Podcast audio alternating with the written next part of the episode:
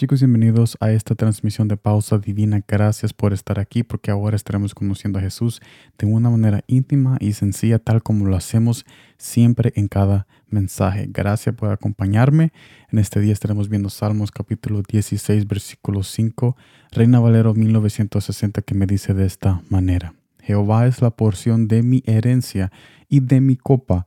Tú sustentas mi suerte. La palabra suerte en este versículo en hebreo es goral, que tiene el significado figurativo de una propiedad o de una heredad. Y en el Antiguo Testamento, para repartir alguna pertenencia de tierra, se usaba la suerte.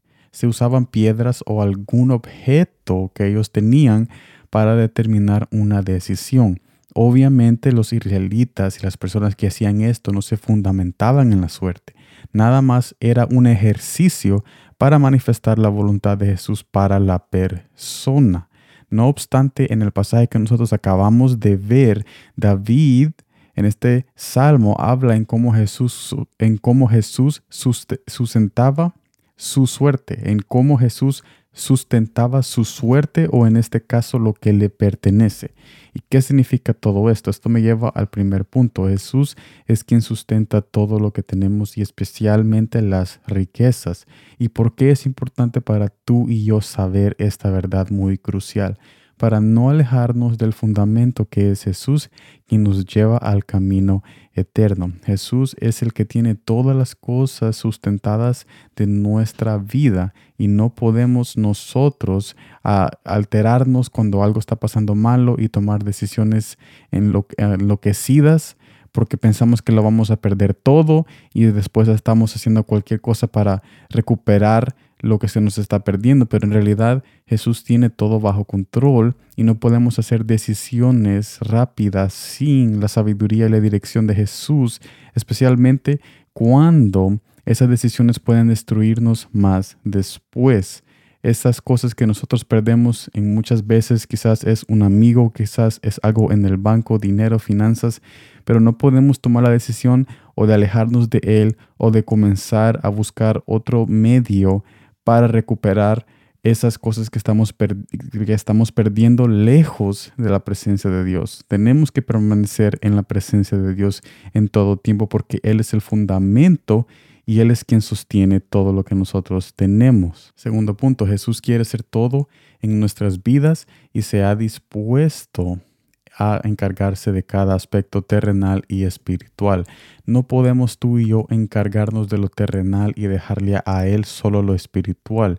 Él quiere estar en tus decisiones financieras, así como había dicho, y en las decisiones íntimas que tomas en tu interior. Si tú estás perdiendo un negocio, si tú estás perdiendo, como había dicho, las finanzas, un amigo, estás perdiendo tu familia, cualquier cosa que tú estás perdiendo, no es para que tú te alejes de Jesús, no es para que tú tomes un remedio para ir a buscar tu gozo y ir a buscar otras cosas para reemplazar lo que estás perdiendo en otro lugar donde te van a destruir. No, permanece, permanece en la presencia de Jesús porque Él es todo en tu vida y se ha dispuesto a encargarse de cada aspecto terrenal y espiritual. O sea, en todo, todo, todo lo que tiene que ver con tu vida, Él quiere estar ahí presente.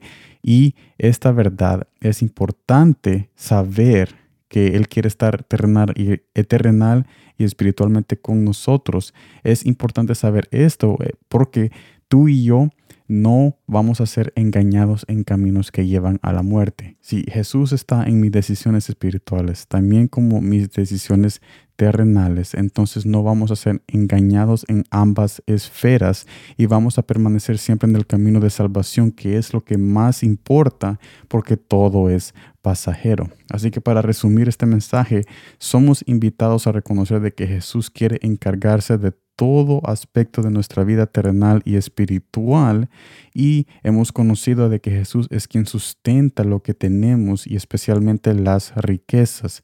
No podemos movernos de la fundación y alejarnos de aquel que puede darnos todo de vuelta cuando la vida, la sociedad o el enemigo nos quita algo. Así que yo te invito a que permanezcas en la presencia de Dios y si no estás aún en la presencia de Dios, yo te invito a que lo busques, que tengas un encuentro personal y que descubras esos brazos del Padre que están listos para tu corazón, para cuidarte y para sustentar todo lo que tú tienes tal como Él sustenta todo este planeta Tierra y el universo. Gracias por estar aquí. Nos vemos mañana en el siguiente mensaje. Y como siempre, gracias por el tiempo.